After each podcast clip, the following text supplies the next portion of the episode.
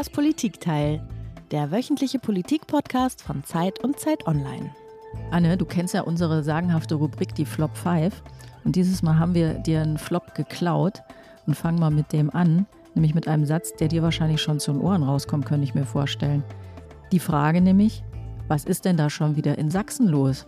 Ja, da kommt man sich manchmal ein bisschen vor wie so eine Krisenreporterin. Dabei sitzt man irgendwie mitten in Deutschland und ich will das auch nicht beschönigen. Wir haben genug Probleme hier. Ich achte schon drauf, dass, dass wir auch in der Zeitung noch häufig genug schreiben, dass es hier auch sehr schön sein kann und dass man ein tolles Leben haben kann, zum Beispiel in Leipzig, wo wir unser Büro haben. Aber ja, bisschen Krisenreporter-Feeling kommt hier schon auf. Ja, herzlich willkommen, liebe Hörerinnen und Hörer, bei Das Politikteil, dem politischen Podcast von Zeit und Zeit Online. Ich bin Tina Hildebrand, ich bin Chefkorrespondentin der Zeit in Berlin. Und ich bin Heinrich Wefing, ich leite das Politikressort der Zeit in Hamburg. Jede Woche sprechen wir in das Politikteil mit einem Gast eine Stunde lang über ein Thema. Diese Woche ist das Thema, wie konnte die Pandemie speziell in Sachsen so besonders schlimm werden und außer Kontrolle geraten? Wie versucht gerade die Politik gegenzusteuern? Und was macht die pandemische Lage mit der politischen Lage und mit der Gesellschaft, die ohnehin schon brüchig, aufgeraut, zerrissen ist? Ist womöglich die Spaltung, vor der alle immer warnen, in Sachsen schon längst da? Ja, und über all das sprechen wir in der kommenden Stunde mit einer Kollegin, die schon ganz lange weit oben auf unserer Gästewunschliste steht. Sie kennt sich wie nur wenige im Osten aus. Sie lebt in Leipzig, leitet dort das Büro der Zeit im Osten. Herzlich willkommen, Anne Hänig. Wir haben dich schon gehört gerade. Ja, freue mich, dass ich hier sein darf. Hallo. Anne, bist du eigentlich Sächsin? Das haben wir jetzt noch nicht geklärt vorab. Ja, ja, ja. Ich bin im Erzgebirge aufgewachsen. Okay, sehr gut. Ja.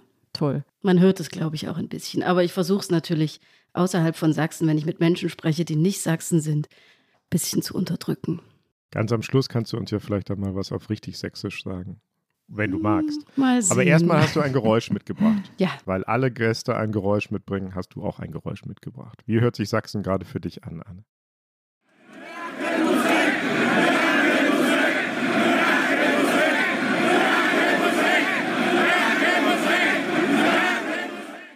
Hm, was war das, Anne? Das waren die Merkel muss weg Parolen, die jeder kennt. Da muss ich natürlich erstmal sagen, so hört sich Sachsen nicht gerade an, sondern das ist das Geräusch, mit dem für mich jedenfalls alles anfing. Die Situation, in der wir uns jetzt hier befinden, hat da seinen Anfang genommen. So und ich habe diese Parolen Merkel muss weg sehr oft gehört, auch live gehört. Ihr kennt sie ja wahrscheinlich alle aus mhm. aus dem Fernsehen mindestens als Pegida noch relevant war und auch als die AfD noch regelmäßig Pegida-ähnliche Veranstaltungen gemacht hat, da habe ich das sehr oft gehört. Und mit diesem Satz fing das an, was wir jetzt besonders erleben, nämlich die krasse Ablehnung der Politik der Bundesregierung, eine Radikalisierung nicht nur im Geist, sondern eben auch auf der Straße und auch die Art, wie einzelne Politiker zu Feinden erklärt werden. Das haben wir da schon gesehen das war spätestens 2014 nicht mehr zu übersehen. So. Und manches hat sich seitdem verändert, aber vieles ist auch auf gespenstische Art gleich geblieben oder heute eben wieder zu beobachten. Ja, lass uns da mal reintauchen und das Ganze ein bisschen ähm, aufrollen. Merkel ist ja, ist ja jetzt weg, aber die Sachsen sind keineswegs zufrieden. Ja. Wir hören mal, was da jetzt im Moment los ist. Proteste von Gegnern der Corona-Politik vor dem Wohnhaus von Sachsens Gesundheitsministerin Köpping haben quer durch die Parteien Empörung ausgelöst. Etwa 30 Personen versammeln sich in Grimma mit Fackeln und Trommeln vor dem privaten Wohnhaus von Petra Köpping, Sachsens Sozialministerin, die unter anderem mit für die landesweiten Corona-Maßnahmen zuständig ist. Abstoßend und widerwärtig nennt die Ministerin selbst die Zusammenrottung vor ihrem Heim und das sind keine Proteste, sondern organisierte Einschüchterungsversuche von Rechtsextremisten und Verschwörungsgläubigen, die leider viel zu oft vorkommen. Ja, und dazu hat sich auch gleich der neue Kanzler geäußert und das hören wir uns auch noch einmal kurz an. Und das dürfen wir uns als Land nicht gefallen lassen. Olaf Scholz, Bundeskanzler. Müssen wir uns auch erst dran gewöhnen. Olaf Scholz, Bundeskanzler. Anne, aber darüber wollen wir nicht sprechen, sondern wir wollen über diese Proteste, in Anführungsstrichen, über diese Einschüchterungsversuche, über diesen Aufmarsch sprechen. Was war da genau los? Erzähl doch mal. Wogegen wurde protestiert? Wer hat da protestiert? Also am zurückliegenden Freitag, so gegen 19 Uhr, war Sachsens Gesundheitsministerin von der SPD, Petra Köpping, gerade so zehn Minuten zu Hause. Die wohnt in einem Dorf hier in Sachsen in der Nähe von Grimma. Das ist nicht allzu weit von Leipzig entfernt. Sie hat, so erzählte sie es uns, ihr Haus gerade so ein bisschen weihnachtlich geschmückt gehabt, als sie Anrufe von Nachbarn bekam. Und diese Nachbarn haben ihr gesagt, du, da sind irgendwie Leute im Dorf unterwegs, die wollen offenbar protestieren. Ich war natürlich nicht dabei, ja, ich, so, die wollen offenbar protestieren. Aber du hast es dir berichten lassen, genau. Wir haben es uns Genau. berichten lassen, genau.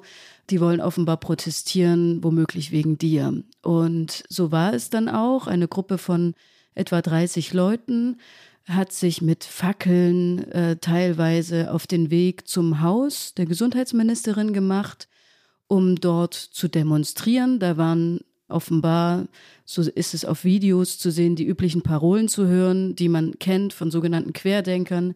Frieden, Freiheit, keine Diktatur. Die haben Fackeln getragen und ähm, auch Filme gemacht teilweise. Das fand ich irgendwie auch besonders unangenehm, teilweise in die Fenster ihres Wohnhauses hineingefilmt. Hm. Und weiß man, wer das war? Wer waren diese Leute? Ja, also die Polizei erklärte zunächst, äh, diese Leute hätten versucht zu fliehen. Das stimmt aber gar nicht, sondern das waren ähm, um die 28 Leute, die einfach da geblieben sind. Dann kam die Polizei und hat irgendwann die Personaldaten dieser Leute aufgenommen. Es kann sein, dass ein paar abgehauen sind, aber die allermeisten Daten konnte man eben aufnehmen. Die Polizei spricht aktuell von 28 Leuten, von denen etwa ein Fünftel auch bekannt ist als rechtsextremistisch. Waren das Leute aus dem, du hast gesagt, aus dem Ort, äh, in dem sie da lebt, oder waren die sozusagen angereist um, und hatten sich also auch vernetzt untereinander, um das zu machen? Das weiß ich nicht so ganz genau. Ich weiß von einigen, woher sie kommen. Die kommen nicht aus diesem Ort, sondern aus der Umgebung. So, aber man muss natürlich schon sagen, also die Adresse der, der Ministerin steht, glaube ich, nirgendwo online. Man muss schon aus dieser Gegend kommen, um zu wissen, wo sie wohnt. Das ist natürlich meistens nie ein, ein allzu großes Geheimnis, aber man kann sie jetzt nicht einfach googeln. Und weiß man, ob es, also offensichtlich war es eine organisierte Aktion. Mhm. Da laufen nicht einfach 30 Leute mit Fackeln rum, das ist schon klar. Weiß man, wer das organisiert hat? Also wer sind die Hintermänner und Frauen? Ja, mein Kollege Martin Jetzkleber hat das recherchiert. Es gibt hier in Sachsen ja eine, eine Partei, eine Gruppe, die nennt sich Freie Sachsen und organisiert viele Corona-Proteste. Der Anschein dieser Demonstration, diese unerlaubten Demonstrationen, es sah schon so aus, als, als sei das auch von den Freien Sachsen ausgegangen. Die weisen das aber weit von sich und sagen, sie hätten das nicht organisiert.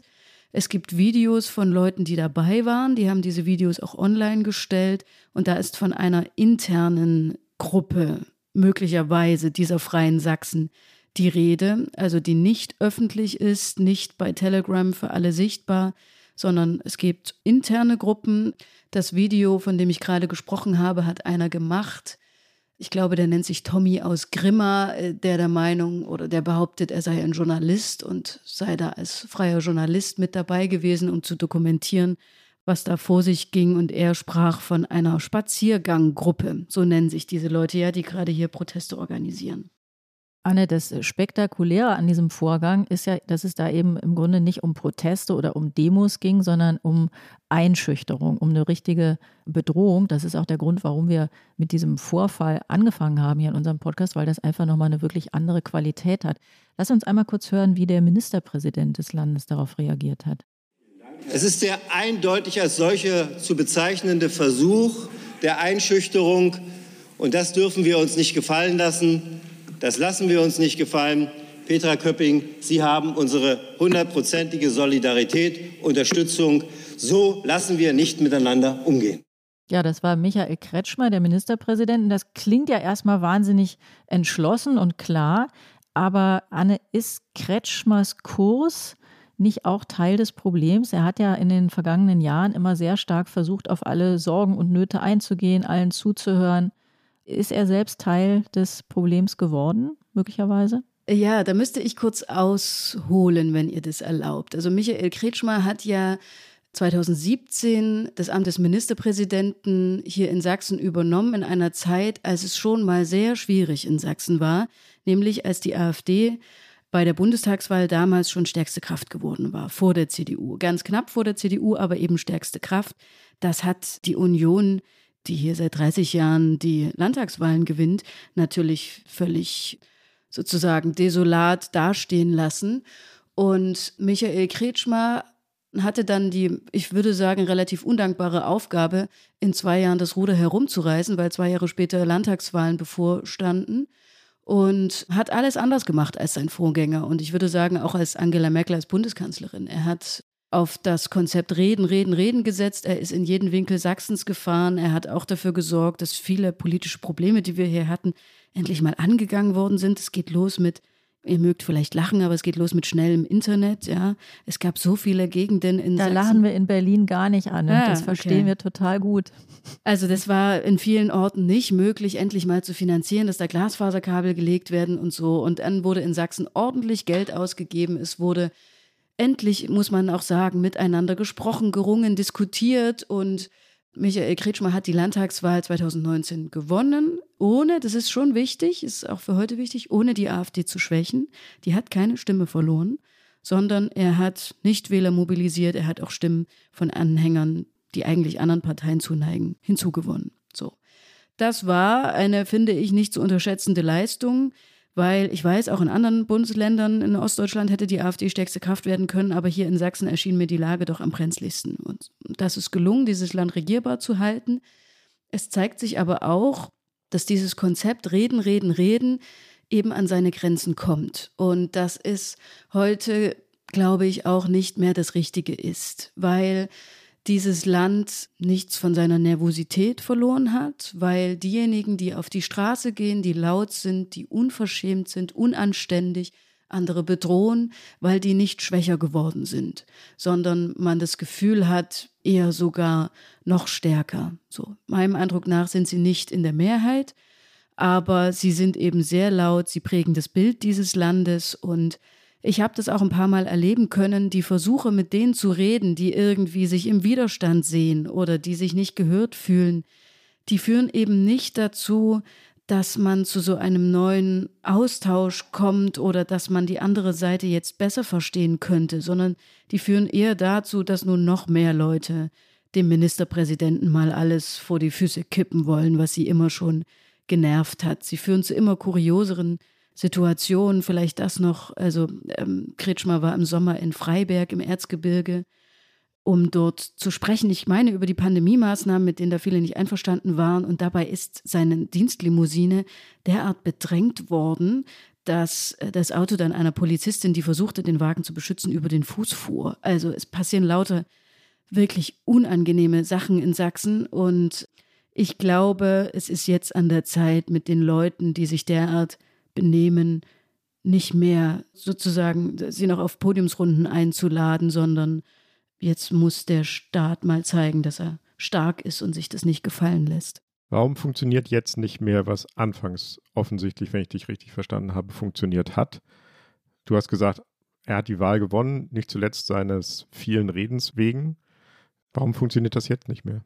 Ja, er hat einen neuen Aufbruch ausgestrahlt. Was er schon auch immer gemacht hat, das ist, wir haben ihn mal einen guten Populisten genannt. Er hat schon versucht, die Stimmung im Land aufzunehmen, zu verstehen, was die Leute denken und wollen und das in seine Politik einfließen zu lassen. Da ist er ja auch nicht der Einzige, der das macht. Hm. So, Angela Merkel ist dafür ja nun auch berühmt geworden, aber ähm, in der Pandemie habe ich den Eindruck, funktioniert es nicht so gut, immer zu erfühlen, wie die Leute denken und entsprechend Politik zu machen. Denn Kretschmers Kurs ist schon sehr wellenartig. Ja, ein bisschen so wie das, wie das Virus sich auch in Wellen ausbreitet, so äh, haben auch nicht nur Kretschmer, aber eben auch er so ähm, in Wellen unterschiedliche Haltungen ausgestrahlt. Am Anfang, im Frühjahr 2020, war er sehr strikt und sehr streng.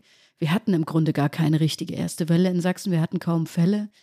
Dann im Sommer war Kretschmer besonders lässig und so besonders sehr betont, dass wir uns die Freiheit nicht mehr nehmen lassen. Dann stiegen die Zahlen vor einem Jahr in Sachsen ja schon mal früh sehr hoch. Dann war die sächsische Landesregierung anfangs relativ panisch, hat dann aber die richtigen Konsequenzen gezogen immerhin.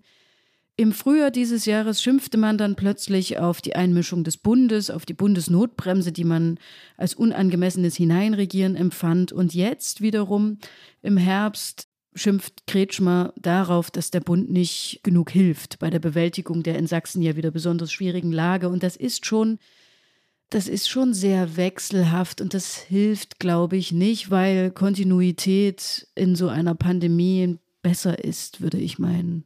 Nach Morddrohungen gegen Sachsens Ministerpräsident Kretschmer hat das Landeskriminalamt Ermittlungen eingeleitet. Wie das LKA mitteilte, steht die im Online-Netzwerk Telegram aktive Gruppierung Dresden Offline-Vernetzung unter Straftatverdacht. Mit der Generalstaatsanwaltschaft Dresden werde die Rechtslage geprüft. Die Ermittlungen übernehme das polizeiliche Terrorismus- und Extremismusabwehrzentrum. Bei Telegram hat einem Bericht des ZDF-Magazins Frontale 21 zufolge ein Administrator einer Chatgruppe geschrieben, man solle bei Kretschmer einmarschieren, ihn dort rausziehen und irgendwo aufhängen. Einige der etwa 100 Teilnehmer der Chatgruppe sollen angegeben haben, bewaffnet zu sein. Ja, Anne, wir haben vorhin gesagt, dass der Aufmarsch bei Petra Köpping der Höhepunkt der Einschüchterungsversuche war, die es gegeben hat, aber ähm, das scheint ja nochmal eine, eine andere Qualität zu haben, oder? Ja, in der Tat, das hat eine andere Qualität und wir waren hier in Sachsen eh immer schon besorgt, weil man ja mitbekommt, wie die Bedrohungskulisse gerade aussieht. Nicht nur in Sachsen, ja, das kennen wir auch aus anderen Bundesländern. Aber Michael Kretschmer kürzlich mal, mal wieder für ein Porträt ein bisschen begleitet oder bei Terminen beobachtet. Klar, also gerade bekommen die besonders viele Bedrohungen, Beleidigungen, Beschimpfungen und aber dass man jetzt sogar weiß, es gibt womöglich sogar Planungen, das ist schon besonders frustrierend, auch weiß ich nicht, weil ich mich ja schon immer frage, wer, wer hat eigentlich Lust, hier Politiker zu werden? Mhm. So, nicht nur in Sachsen, auch anderswo. Das ist eine Frage, die ein bisschen in die Zukunft weist, aber ich will es kaum sagen, aber ich verstehe jeden, der sich das nicht antun will. Mhm. Du hast es gerade gesagt, du hast ihn immer wieder begleitet, du beobachtest ihn sehr genau. Hattest du jeden Eindruck, dass der Ministerpräsident überlegen könnte, hinzuschmeißen? Oder stand er jemals vor der Entscheidung hinzuschmeißen? Also er hinterlässt den Eindruck nicht, das muss ich sagen. Er ist schon einer, der sagt, nee, lass mich davon nicht einschüchtern. Und als Ministerpräsident genießt er ja auch Polizeischutz. Aber Michael Kretschmer ist auch einer der Politiker, die sich jetzt nicht so sehr anmerken lassen, wie es ihnen eigentlich geht. So kenne ich das auch von anderen. Manche lassen schon durchblicken, dass sie mal frustriert sind oder dass sie keine Lust mehr haben, dass sie sich fragen, wofür eigentlich. Das ist bei ihm nicht der Fall. Darüber spricht er nicht, aber ich habe ihn jetzt auch nie als einen erlebt, der Politiker und nur Politiker sein will und nie was anderes machen. Insofern kann ich mir schon vorstellen, dass man sich in diesen Situationen fragt, mhm. warum man sich das antut. Anne, man konnte letztens äh, bei einem Fernsehauftritt von Michael Kretschmer bei Maybrit Illner den Eindruck gewinnen, dass die Nerven aber schon ganz schön bloß liegen. Beim Ministerpräsidenten hören wir uns das mal an.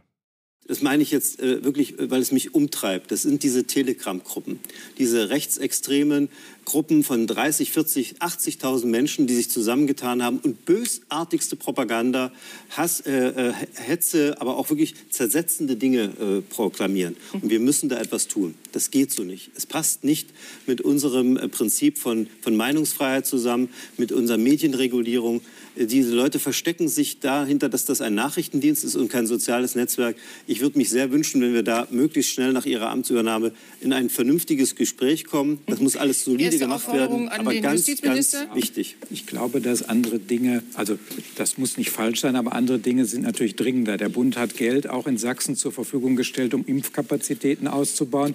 Ich würde Sie dringend auffordern, dieses Geld zu nehmen und in Impfzentren zu stecken. Herr Buschmann, der erste, nee, das Sie, ist nein. So, Sie, so nein, können Sie mit mir hier nicht reden. Nein, also wenn mir nee, jemand kommt nein, aus also Berlin und mir irgendwas über äh, nee, Geld bezahlt des Bundes, da ist Schluss. Erstens. Nee, Zweitens, ich habe Ihnen gerade etwas, ich habe so gerade etwas über Telegram gesprochen und über ein wirklich ernsthaftes Thema. Sie sollen Justizminister werden und schieben das jetzt wohl beiseite. Hier geht es um das Thema Rechtsextremismus und wirkliche Probleme. Lage in Ihrem Land.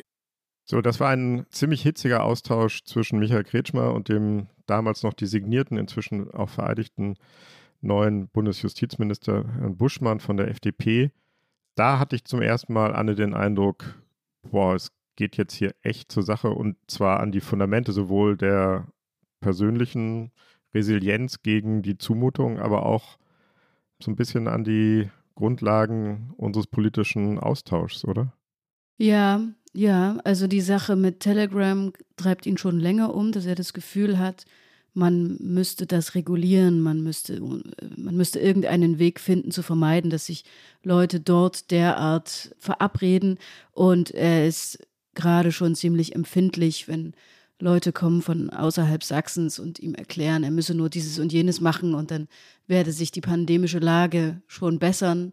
Da ist er gerade dünnhäutig. Ja.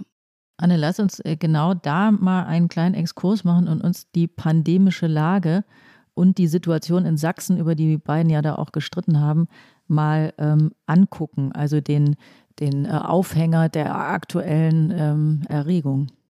Sachsen hat die höchste Corona-Inzidenz in Deutschland. Covid-Patienten werden inzwischen in andere Bundesländer ausgeflogen. Das Robert Koch Institut meldet für Sachsen eine 7-Tage-Inzidenz von 1082, gestern 1234. Bundesweit liegt der Wert bei 432. Der bundesweite Höchstwert, der wird auch heute hier in Sachsen in der Region Meißen erzielt. Da ist die Inzidenz sogar noch einmal sprunghaft angestiegen. Heute sind wir dort schon bei einer Inzidenz von fast 2900. Zumindest das exponentielle Wachstum bei den Neuinfektionen in Sachsen scheint vorerst gestoppt. Laut Staatsregierung zeigten die bisherigen Corona-Maßnahmen Wirkung. Von Entwarnung kann aber keine Rede sein. Mein Bauchgefühl sagt mir, dass schärfere Regeln tatsächlich notwendig werden, aber 2G ist ein erster Schritt dazu. So, Anne, jetzt nochmal die Frage vom Anfang. Was ist da schon wieder in Sachsen los, jetzt aber mal bezogen auf die pandemische Lage? Warum ist das so außer Kontrolle geraten in Sachsen. Ja, das ist für mich besonders frustrierend. Wir sind ja das Land, das in der zweiten Welle schon einmal so hart betroffen war. Äh, wir hatten hier Stau vor den Krematorien, um es mal ein bisschen übertrieben zu sagen. Ja? Mhm. Es sind ziemlich viele Leute in, in Sachsen gestorben, vor allem alte Menschen in der zweiten Welle. Und ich habe noch ähm, vor einem Jahr angenommen, dass sobald es dann die Möglichkeit der Impfung für alle gibt, dann werden die äh, Menschen vor allem in Sachsen und in anderen ostdeutschen Bundesländern das machen, weil wir hier eine wirkliche Impftradition haben. Also in der DDR gab es viele Pflichtimpfungen. Es sind viele Leute äh, auch geimpft worden. Auch es haben sich viele Leute auch nach dem Mauerfall impfen lassen. Die Impfquote gegen Grippe zum Beispiel ist höher als im, im Rest des Landes. Aber so ist es nicht, sondern die Impfquote ist in Sachsen die niedrigste der Republik. Wir liegen bei 58,1 Prozent äh, vollständig Immunisierte aktuell. Das ist viel zu niedrig, wie wir alle wissen. Besonders irritiert mich auch oder beunruhigt mich, dass auch von den über 60-Jährigen 20 Prozent noch nicht geimpft sind, jedenfalls laut der Statistik. Ich hoffe, ähm, wir können uns auf die Statistik verlassen. Und das ist der Grund dafür, oder so sagen es jedenfalls äh, die, die, Mediziner, dass die Inzidenzen hier wieder besonders hoch sind. Ist ja auch logisch. Wenn nicht genug Leute gegen das äh, Coronavirus geimpft sind, dann landen viele auf den Intensivstationen. So ist es auch jetzt. Wir haben mit vielen Medizinern gesprochen, vor allem in den Regionen, in denen die Lage besonders kritisch ist gerade die sagen, dass sie den Krankenhausbetrieb nicht mehr aufrechterhalten könnten, wenn es nicht die Möglichkeit gäbe, Leute auszufliegen beziehungsweise ähm, in andere Bundesländer zu verlegen. Das ist also schon der Fall. Das wird auch weiterhin gemacht weil wir die Möglichkeit haben, Menschen nach äh, Nord-, äh, zu schicken, können die Krankenhäuser hier noch so arbeiten, wie wir es erwarten, wobei natürlich auch damit Einschränkungen. Es gibt wieder viele Operationen, die abgesagt werden, einfach weil die Kliniken in den Notfallbetrieb übergegangen sind. Bevor wir jetzt über das Impfen oder das Nicht-Impfen sprechen, Anne, nochmal äh, ganz kurz zurückgefragt wenn man auf eine Landkarte von Deutschland guckt, dann sieht man immer wieder in fast allen Wellen ist es sehr viel in den Grenzregionen zur Tschechischen Republik und zur Slowakei. Hat das irgendeinen Einfluss auf die pandemische Lage oder ist das nur ein geografischer Zufall? Ja, also in der zweiten Welle haben wir das stark angenommen. Es war ja im letzten Jahr schon einmal so, dass die Tschechische Republik sehr hohe Inzidenzen hatte und Sachsen, vor allem in den Grenzregionen später dann auch. In Bayern war das ähnlich. Das kann schon so sein. Die Slowakei hat ja äh, auch die höchste Inzidenz der Welt. Ich weiß nicht, ob das immer noch so ist, aber in der vorigen Woche war das so. Das mag einer der Aspekte sein, aber ähm, wenn mehr Leute geimpft wären, dann hätten wir die Situation so vermutlich auch nicht. Es gibt schon viel, wie soll man sagen, Grenzverkehr zwischen Tschechien und, und Deutschland. Ja, es gibt Ärzte, die auf dieser und jener Seite arbeiten. Das kann man aber auch nicht unterbinden. Ja. Ähm, das ist in der ersten Welle schon mal gemacht worden und das ist dann eine Katastrophe, weil sich die LKWs stauen und weil die Leute einfach zur Arbeit kommen müssen. Und das gibt es natürlich in anderen Ländern auch. Ne? Auch andere Bundesländer haben mehrere Grenzen zu, ähm, zu anderen europäischen Nachbarländern. Mhm. Also das ist, ähm, scheint schon irgendwas. Klar, also dann Spezielles ist aber die Frage jetzt wieder, warum lassen sich die Sachsen und Sächsinnen so wenig impfen? Ja, das ist eine Frage, die ich noch nicht vollständig beantworten kann, wenn ich ehrlich bin. Ich stehe auch ein bisschen staunend davor. Wir haben das im Sommer schon gemerkt, als sich das abzeichnete. Es gibt verschiedene Erklärversuche. Einer der Erklärversuche ist, dass das Impfen halt nicht mehr nur ein medizinisches Thema ist, sondern es ist zu einer politischen Sache geworden. Ist ja klar, Politiker fordern dazu auf, bitte lassen Sie sich impfen, sonst äh, steuern wir in den nächsten Lockdown, den wir in Sachsen zumindest so ein bisschen hier auch schon wieder haben. Und es gibt viele Menschen in diesem Land, die, ich sage das mal so pauschal, so sagen sie es auch mir, ja, den Staat ablehnen, äh, sehr kritisch sehen, sehr skeptisch sind und das erstmal nicht machen wollen, worum die Bundesregierung sie bittet. Und wenn das Impfen zu einer derart politischen Sache wird, dann sind Leute, die, die so drauf sind, dann offenbar auch der Meinung, nee, ich mache das jetzt nicht. Und wir sehen, dass die AfD sehr stark ist in, in Sachsen, in anderen Bundesländern auch, aber in Sachsen eben besonders. Und dort, wo sie sehr stark ist, lassen sich auch äh, sehr wenige Menschen impfen.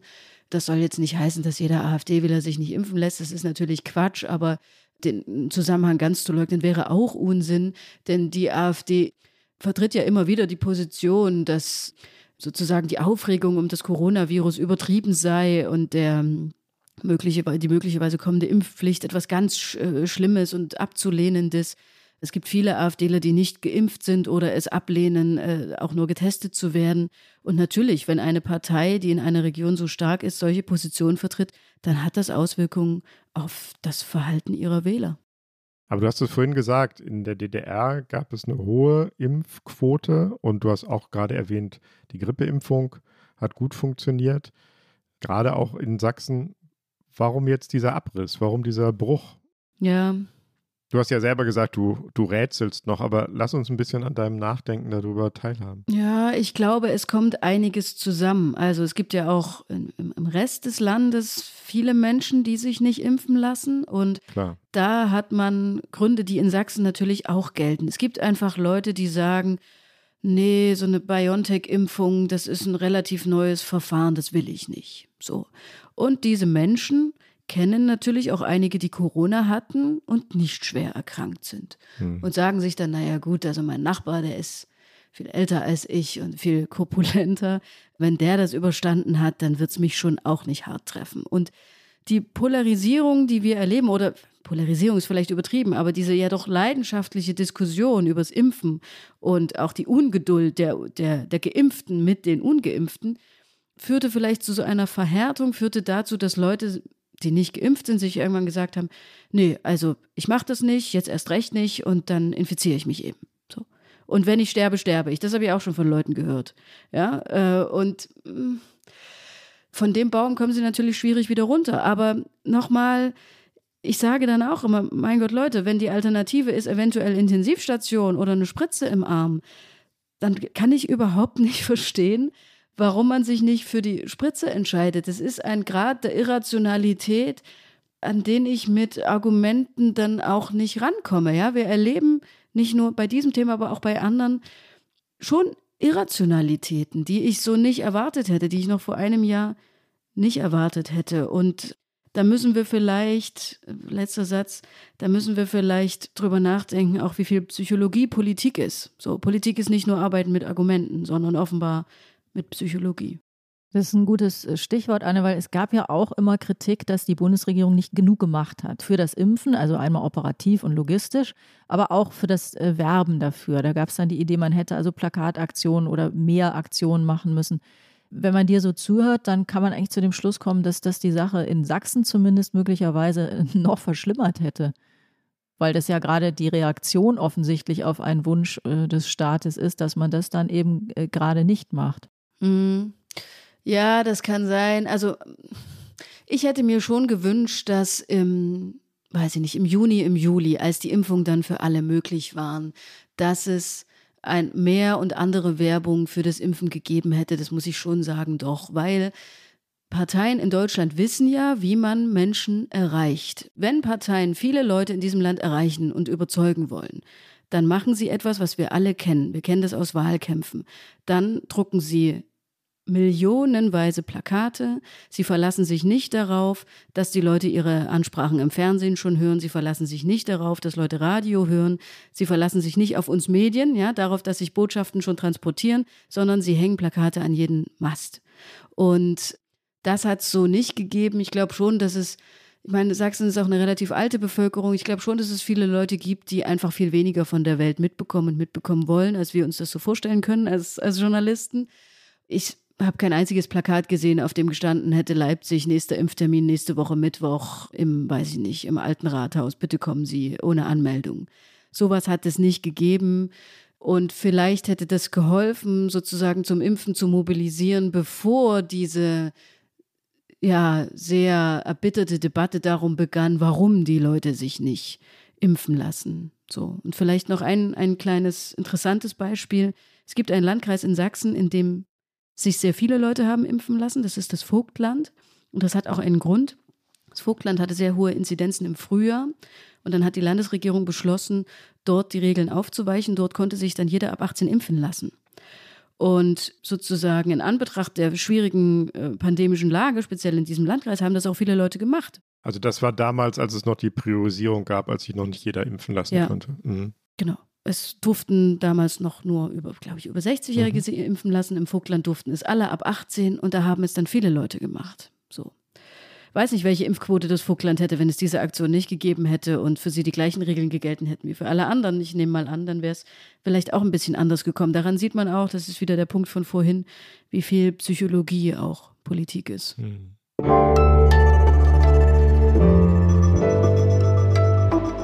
Die Flop 5. Anne, wir haben ja am Anfang der Sendung, haben wir dir schon unseren Flop mitgebracht und jetzt wäre es vielleicht Zeit für die Rubrik, die Flop 5 und deine Flops. Vier sind noch übrig, einen haben wir dir geklaut. Ja. Anne, was kannst du, magst du nicht mehr hören? Was ist komplett falsch, stereotyp, karikierend, klischeehaft? Dein Flop Nummer 1. Flop Nummer 1 ist, die CDU müsste in Sachsen mal in die Opposition. Äh, das höre ich oft und dann denke ich mir immer, ja klar, als Journalistin würde ich mich auch freuen. Machtwechsel sind gut für die Politik, fände ich auch toll. Aber dann müsste die politische Linke halt auch mal äh, in die Lage, sich selbst in die Lage versetzen, Mehrheiten zu gewinnen. Sie konzentriert sich aber, das ist jetzt sehr hart, ich weiß, sie konzentriert sich schon sehr darauf, zu schimpfen auf die CDU, oft auch zu Recht und auf die Sachsen und was sie schon wieder gewählt haben. Aber ich sehe leider nicht so richtig eine Partei jenseits der CDU, die mal ein funktionierendes Konzept entwickelt hätte, wie man, wie man hier stärkste Kraft wird. Und dann kann man noch so oft sagen, die CDU müsste mal in die Opposition. Ja, stimmt. Aber wenn die CDU seit 30 Jahren die Wahlen gewinnt, dann ist nicht nur was, so, dann ist nicht nur was bei der CDU falsch, sondern dann müsste man sich vielleicht auch mal überlegen, wie man die Leute begeistern könnte. Denn das ist Politik am Ende ja auch irgendwie die Bereitschaft, die Masse einer Bevölkerung für sich selbst zu begeistern. Also es gibt keine Opposition jenseits der AfD, die richtig durchschlagen, Durchschlagskraft hat. Die erfolgreich ist und das hat auch Gründe. Die Linke war hier sehr stark, hat äh, so relativ hohe Ergebnisse, aber sie hat sich zum Beispiel, ist auch nie auf die Idee gekommen, mal mit einer prominenten Figur dann doch zu versuchen, eine Mehrheit zu gewinnen. Weiß nicht, wie es gewesen wäre, wenn man es hier mal mit Sarah Wagenknecht zum Beispiel, äh, wenn man mit ihr mal ins Rennen gegangen wäre, aber das ist nicht passiert. Ist die Frage, ob es dann eine linke Opposition gewesen wäre. Egal, zweiter Flop. Aber der Linksextremismus, das höre ich sehr oft. Sowohl, und das ist ein Flop beiderseitig, sowohl von der CDU, die, wenn man über Rechtsextremismus in Sachsen spricht, sagen, ja, aber wir haben auch ein Problem mit Linksextremismus. Also hier in Leipzig, Konnewitz. Also, da, wir dürfen nicht nur über die Rechten reden, sondern die Linken, die sind schon auch schlimm. dann denke ich immer, ja klar, also aber was soll das eine helfen, äh, das andere zu bekämpfen? So. Hm. Und andererseits bin ich auch immer genervt, wenn Leute so tun, als wäre Linksextremismus überhaupt kein Problem, nur weil Rechtsextremismus das viel schlimmere Problem ist. Also natürlich haben wir auch ein Problem mit Linksextremismus, aber mich nervt diese Relativierung auf beiden Seiten. Okay, Anne, dritter, nee, nee, das war ja jetzt, das, ja, in unserer Zählweise, Heinrich, da wir ja einen so. haben, sind wir jetzt schon beim dritten Flop. Wir reden seit fünf Jahren über den Osten und es ist immer noch nicht besser bei euch. Dann denke ich mir immer, ja, der Osten ist halt auch Teil dieses Landes und der Osten hat besondere Schwierigkeiten. Es ist halt nun mal nicht ganz so leicht, äh, eine Demokratie aufzubauen. Das war es auch in Westdeutschland nicht und Westdeutschland hatte einen Wirtschaftsaufschwung, ja, das Wirtschaftswunder und Ostdeutschland hat die Demokratie aufgebaut in Phasen einer Deindustrialisierung. Das dauert und ist schwierig und deswegen reichen 30 Jahre manchmal nicht. Und dann kann ich nur sagen, auch der Westen wollte die Wiedervereinigung, jetzt müsst ihr mit uns leben, ja, und äh, auch die kommenden 30 Jahre bereit sein, über uns zu sprechen. Ne? Das machen wir gerne, Anne. Über euch und mit euch. Alles klar. Ich habe jetzt ehrlich gesagt den Überblick verloren, bei welchem Flop wir sind. Hast du noch einen, Anne?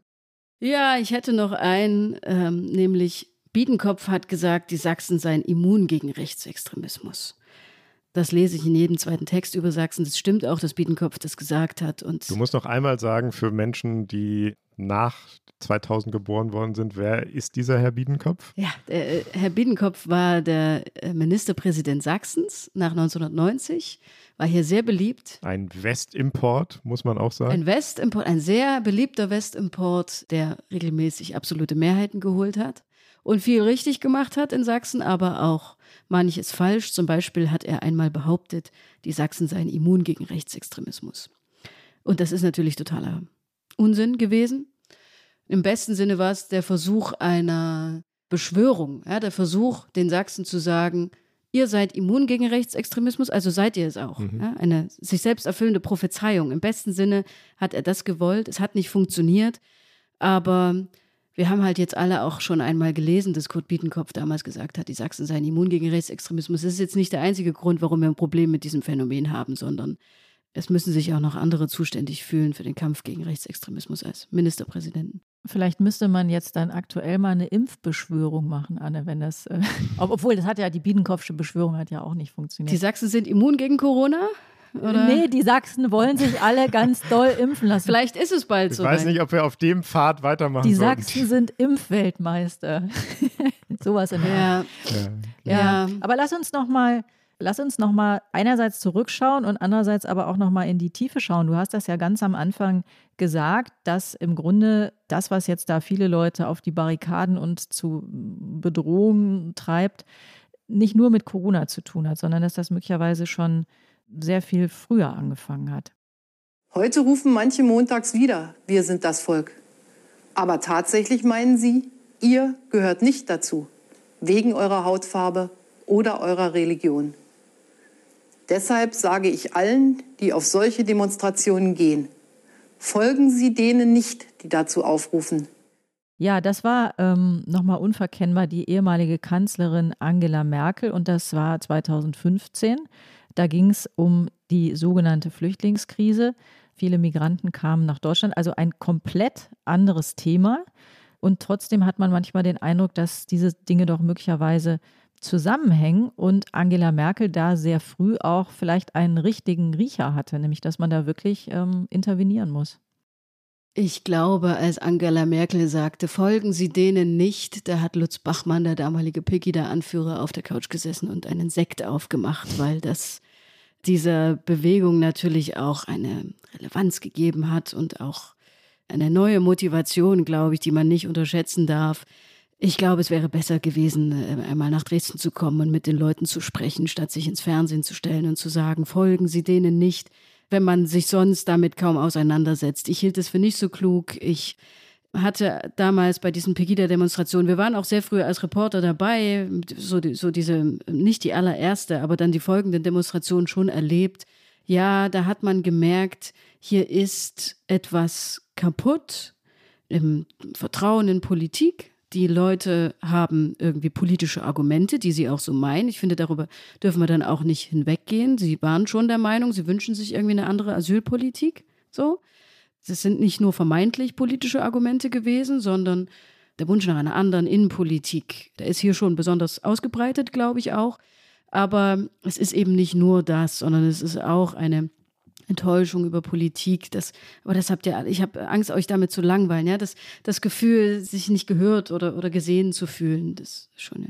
Sind es denn dieselben Leute? Also ist da was, ähm, das ist ja die Frage, wir wollen gar nicht jetzt nochmal die Flüchtlingspolitik aufrollen, aber die Frage ist ja, ist im Grunde, hat da etwas angefangen und ist dieser Sockel, dieser grundsätzlich unzufriedenen, protestierenden, nicht mehr erreichbaren, ist der größer geworden? Sind das, sind das dieselben Leute und geht es im Prinzip Du hast gesagt, es gab damals auch gute Argumente für eine andere Flüchtlingspolitik. Das stimmt.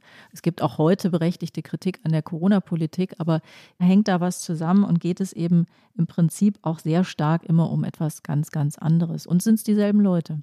Wir haben im Osten, und das haben die Politiker dieses Landes, glaube ich, unterschätzt. Das hat auch Angela Merkel unterschätzt, obwohl sie aus Ostdeutschland kommt. Wir haben schon die Neigung, sehr skeptisch zu sein gegenüber staatlichen Autoritäten. Und jetzt könnten wir lange darüber diskutieren, ob das ein Erbe der DDR ist. Ich glaube schon. In der DDR war es klug, sehr skeptisch gegenüber, in Anführungsstrichen, dem Staat zu sein. Ja? Das galt nicht nur für Gegner dieses Systems, sondern auch diejenigen, die in der SED waren, wussten sehr genau, dass sie lieber skeptisch sind. So. Und ein, ein, eine derartige Skepsis, eine erlernte Skepsis, die legt man, glaube ich, nicht einfach so ab. Auch wenn man weiß, wir haben jetzt ein ganz anderes System, wir haben eine Demokratie, ist das doch tief drin äh, in den Leuten und sie geben es auch weiter, dass man sich lieber ein bisschen zurückhält, erstmal skeptisch betrachtet, dass man nicht so schnell in eine Partei eintritt. Wir haben ja auch viel weniger Menschen, die in Parteien sind. Und dass man dem Staat das Schlimmste zutraut. Aber das sind ja jetzt zwei unterschiedliche Sachen. Du hast jetzt sehr viel das Wort Skepsis benutzt. Und Skepsis, würde ich erstmal sagen, ist ja nichts Schlechtes. Gerade auch für Journalisten. Und wenn man so will, ist die Demokratie auch auf Skepsis gebaut. Machtwechsel, Opposition, Total. Checks and Balances, Kontrolle. Das hat alles auch mit Skepsis zu tun. Ja. Ist das nicht noch ein bisschen mehr? Frage ich mich von hier aus betrachtet, aber du bist ganz nah dran. Ist es wirklich Skepsis oder ist es Verachtung? Ist es so ein, so ein Widerwillen, eine Ablehnung. Ja, Leute, die so skeptisch sind, die sind dann eben besonders empfänglich auch für Argumente von Menschen, die es nicht so gut mit der Demokratie meinen. Inzwischen haben wir eine Staatsverachtung in, in Teilen der Bevölkerung. Inzwischen haben wir eine Ablehnung dieses Staates, die, wenn ihr mich nach meiner persönlichen Meinung fragt, die ich nicht verstehe. Hm. Und das ist schwer, dagegen anzukommen. So. Und das ist äh, schwer in einer Pandemie. Es ist aber auch schwer außerhalb einer Pandemie. Aber vielleicht kannst du das noch ein bisschen genauer erklären. Wo zeigt ja. sich diese Staatsverachtung? Oder wie zeigt die sich? Und bei wem? Es geht schon einmal damit los, dass, das höre ich zum Beispiel auch oft, dass wir überhaupt von dem Staat reden. Und da wird dann alles subsumiert. Äh, die, die Bundesregierung, die Parteien, die Verwaltungen. Eine Demokratie funktioniert natürlich anders. Da gibt es eine Bundesregierung und es gibt Leute in der Opposition, die ganz anderer Meinung sind. Und den Staat als Ganzes abzulehnen, ist so, da fängt das Problem ja an, weil ich mich dann frage, was ist denn die Alternative? Was wollen wir denn für einen Staat, wenn nicht diesen demokratischen? Und was sagen die Leute, wenn du sie das fragst? Nichts. Nee, wir lenken dann ab, gehen auf einen anderen Punkt. Hm. Ja. Wie weit geht denn das, was du da beschreibst, dieses sehr fundamentale und eigentlich über Skepsis schon hinausgehende Ablehnung? Du hast das Wort Staatsverachtung verwendet. Wie weit ist das denn in die Mitte der Gesellschaft eingewandert? Also ist das, das ist ja eine Sorge, die man im Prinzip immer hat und das können wir immer dann nicht so richtig beurteilen von außen.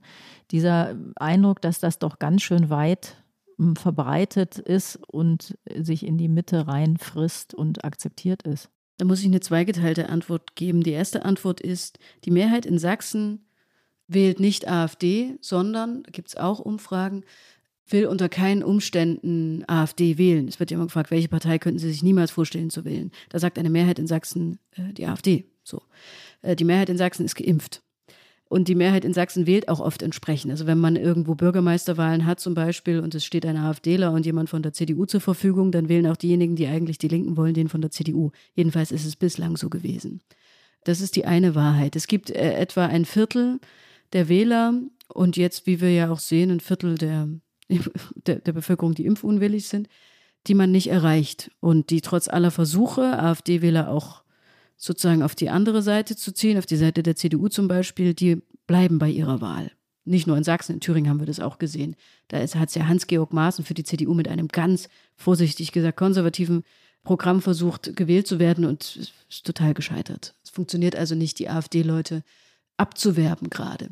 Und der andere Teil der Wahrheit ist, äh, das ist das, was mich auch erschreckt, dass schon Leute aus der Bevölkerung, die bislang nicht als rechtsextrem aufgefallen sind, dass die sich zum Beispiel einreihen hinter Rechtsextremen und mit denen demonstrieren. Das sahen wir in Chemnitz 2018, als dort ein Deutscher bei einem Stadtfest von Asylbewerbern erstochen worden ist und es Demonstrationen in der Stadt gab und Aufwallungen und Hetzjagden, ja oder nein, lassen wir, lassen wir mal beiseite. Aber das gibt es, die Bereitschaft, sich einzureihen hinter Rechtsextremen, auch bei denen, die nicht rechtsextrem sind.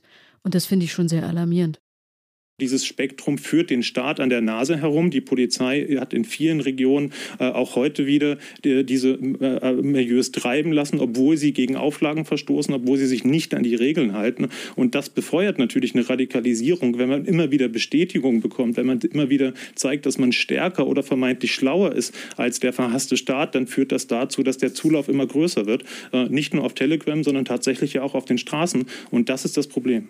Das war der Soziologe und Extremismusforscher Matthias Quent aus Jena. In dem Zitat, das wir jetzt gerade gehört haben, schwingt ja auch der Vorwurf an die Sicherheitsbehörden mit, dass sie dem nicht entschlossen genug entgegentreten, was wir da sehen, an Aufmärschen, an Demonstrationen, die nur unter Auflagen genehmigt sind und dann werden die Auflagen nicht durchgesetzt.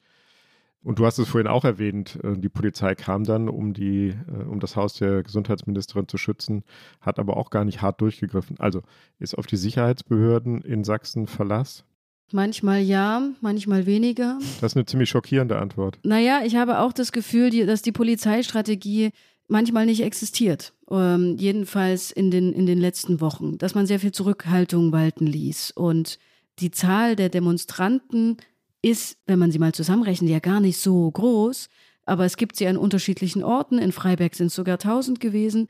Und äh, die dürfen halt gerade nicht demonstrieren. Wir haben in Sachsen gerade eine, eine Corona-Regel, die besagt, dass Kundgebungen nur mit bis zu zehn Personen erlaubt sind. So. Das wurde aber bis zum Montag dieser Woche, da änderte sich das nicht so richtig durchgesetzt. Und das ist natürlich ein Problem, weil sich diese Leute dann ermächtigt mhm. fühlen. Aber natürlich in außerpandemischen Lagen kann man jetzt keine Demonstrationen verbieten, ja? ja das ist ja klar. Das kommen wir auch dazu. Also. Aber würdest du sagen, das war eine, sagen wir mal, Deeskalierungsstrategie oder war das irgendwie so eine stillschweigende Sympathie für die Forderungen der Demonstranten, gegen die man nicht vorgehen wollte? Das weiß ich nicht. Ich glaube, es war schon der Versuch, nicht zu eskalieren, aber er ist fehlgeschlagen. Also es ist ja nicht so, dass die Zahl der Demonstranten oder der Demonstrationen kleiner würde. Sollte in Deutschland eine allgemeine Impfpflicht kommen, würde dadurch die Lage eskalieren? Ich befürchte ja. Eskalieren ist ein hartes Wort, aber zumindest würde es eine weitere Radikalisierung geben. Wenn der Impf, die Impfquote steigt, bleiben die radikalisierten Einzelnen immer weniger und fühlen sich weiter in die Ecke gedrängt. Und das wird zu einer Radikalisierung führen, befürchte ich. Und wenn wir jetzt einmal gemeinsam in die Glaskugel gucken, wie schätzt du das ein? Droht eine weitere Radikalisierung, wenn jetzt zum Beispiel der nächste harte Lockdown käme oder wenn die Impfpflicht käme? Die soll ja kommen ab Februar. Ja, aber genau, also es ist noch nicht fest beschlossen, aber es sieht jetzt so aus, als würde sich dafür gerade eine Mehrheit herausbilden, das stimmt. Meinst du, das würde was an der Lage in Sachsen ändern, Anne? Naja, wir haben ja nur die Wahl zwischen zwei schlechten Optionen. Die eine schlechte Option ist ein, ein Lockdown, der ja, bis zum Frühjahr nicht endet. Und die andere schlechte Option ist eine Impfpflicht.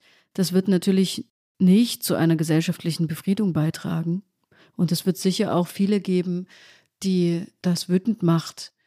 Ja, aber andersherum ist die Wut ja auch da die Wut der Geimpften äh, darauf, äh, womöglich noch auf Jahre hin, ja, mit Einschränkungen leben zu müssen, weil sich nicht genug Leute immunisieren lassen, die will man ja auch nicht in, in, in Kauf nehmen. So, es gibt nur die Wahl mhm. zwischen schlechten Optionen. Und wir werden noch viele Texte über Sachsen drucken dürfen in der Zeit. Ja? Anne, ist denn ein, Wort, was ja jetzt immer vorkommt, ähm, ist das, äh, das Wort von der Spaltung der Gesellschaft. Es gab aber inzwischen auch Leute, wie zum Beispiel den baden-württembergischen Ministerpräsidenten Kretschmann, der im Grunde gesagt hat, eine Impfpflicht wäre eigentlich inzwischen fast ein Mittel, um diese Spaltung wieder zu beseitigen, weil sie eine Diskussion, die in der Gesellschaft erbittert teilweise läuft, im Grunde auf eine andere Ebene hebt. Dann ist es der doofe Staat, dann muss man es machen. Dann wird es denen, die sich da auch möglicherweise so ein bisschen trotzig eingebunkert haben und für die das inzwischen eine Frage des Gesichtsverlusts ist, die haben dann sozusagen, die können es dann machen müssen letztlich. Was hältst du davon? Ja. Für Sachsen. Ja, ich habe das auch mhm. schon mal gedacht. Dann sind nicht mehr die Ungeimpften sauer auf die Geimpften oder andersherum, sondern äh, die Wut kann sich an den Staat richten, wobei, wie wir ja erlebt haben hier in Sachsen, das auch nicht unbedingt immer wünschenswert ist. Das Thema Spaltung der Gesellschaft, ja. Also ich kenne schon auch noch viele, viele Geimpfte, die einfach mit Ungeimpften reden. Ja? Ich kenne auch viele äh, AfD-Wähler, die befreundet sind mit ähm, Nicht-AfD-Wählern. Natürlich gibt es ein großes Unverständnis äh, und es gibt viele Diskussionen. Es gibt äh, Familien, die keine, wo, wo, wo die Verwandten keine Lust mehr haben, miteinander zu reden, weil die einen so drauf sind und die anderen so. Das gibt es alles. Und da müssen wir jetzt durch. Das wird eine Impfpflicht nicht verbessern, glaube ich, aber wir sind halt auch in einer, so eine Pandemie ist halt eine beschissene Lage. So. Dadurch wird die Stimmung nicht besser, das ist mir schon klar. Ja. Aber die Spaltung würdest du sagen, ist jetzt noch nicht manifest da? Also das wäre ja auch eine ganz positive Botschaft, mit der wir jetzt raus können. Die Pandemie ist eine beschissene Lage, aber es steht nicht so schlimm um Sachsen, wie wir uns das vielleicht vorstellen. Ist das zusammengefasst das, was du denkst? Ich glaube schon, dass man so Spaltung überwinden kann und dann muss man sich halt Mühe geben. Ich bin manchmal so ein bisschen verärgert über diejenigen, die jetzt, ähm, man liest es ja häufiger, die sich lustig machen und sagen, Spaltung der Gesellschaft solle doch gar kein Argument sein und diejenigen, die mit einer Spaltung der Gesellschaft argumentieren, die seien sozusagen, die seien feige.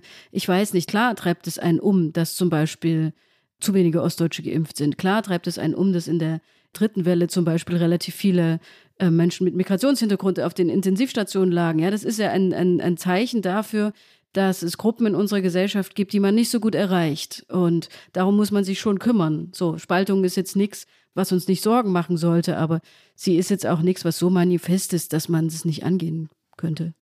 Danke, Anne. Das war wieder das Politikteil, der politische Podcast von Zeit und Zeit Online.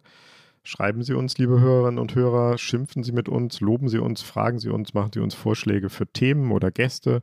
Unsere Mailadresse lautet daspolitikteil.zeit.de.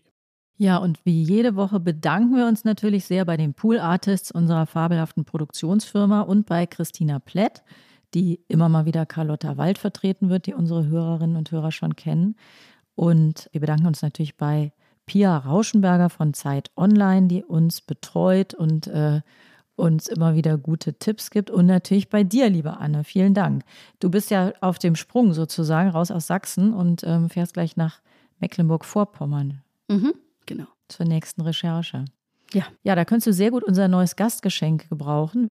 Normalerweise bekommt ja jeder Gast eine Tasse. Inzwischen haben wir so viele Leute schon öfter da gehabt, dass wir jetzt das Sortiment erweitern mussten und wollten. Und es gibt auch einen Thermobecher passend zur Jahreszeit. Anne, den bekommst du für, für diese Recherche vielleicht ein bisschen spät, aber wenn du das nächste Mal draußen irgendwo frierst, dann hilft der vielleicht ein bisschen. Sehr gut. Freue ich mich. Vielen Dank. Hat Spaß gemacht. Ist auch ein, um jetzt noch den Werbeblock einzuleiten, ist auch ein super Weihnachtsgeschenk, oder? So ein Politikteil Thermobecher, Tina? Stimmt. Zum Verschenken an andere. Zum Verschenken an andere, ja, genau. Vielleicht, wenn ich am 23. verzweifelt bin, dann greife ich zum, zum Becher. ah, nicht nur bei totaler Verzweiflung, vielleicht auch schon vorher. Jedenfalls kann man sich das ganze große Sortiment angucken im Internet und Tina weiß wo. Genau. Die Adresse lautet shop.spreadshirt.de slash zeit-podcasts.de. Ja, nächste Woche hören wir uns nochmal, Heinrich, nächste Woche? Ich glaube ja. Ist das so? Wenn ich den Plan richtig verstanden habe, sind wir schon wieder dran. Ja. Wunderbar. Und bis dahin können Sie natürlich viele andere Podcasts hören, das tägliche Was jetzt, alles gesagt oder Zeitverbrechen. Vielen Dank, Anne. Danke euch.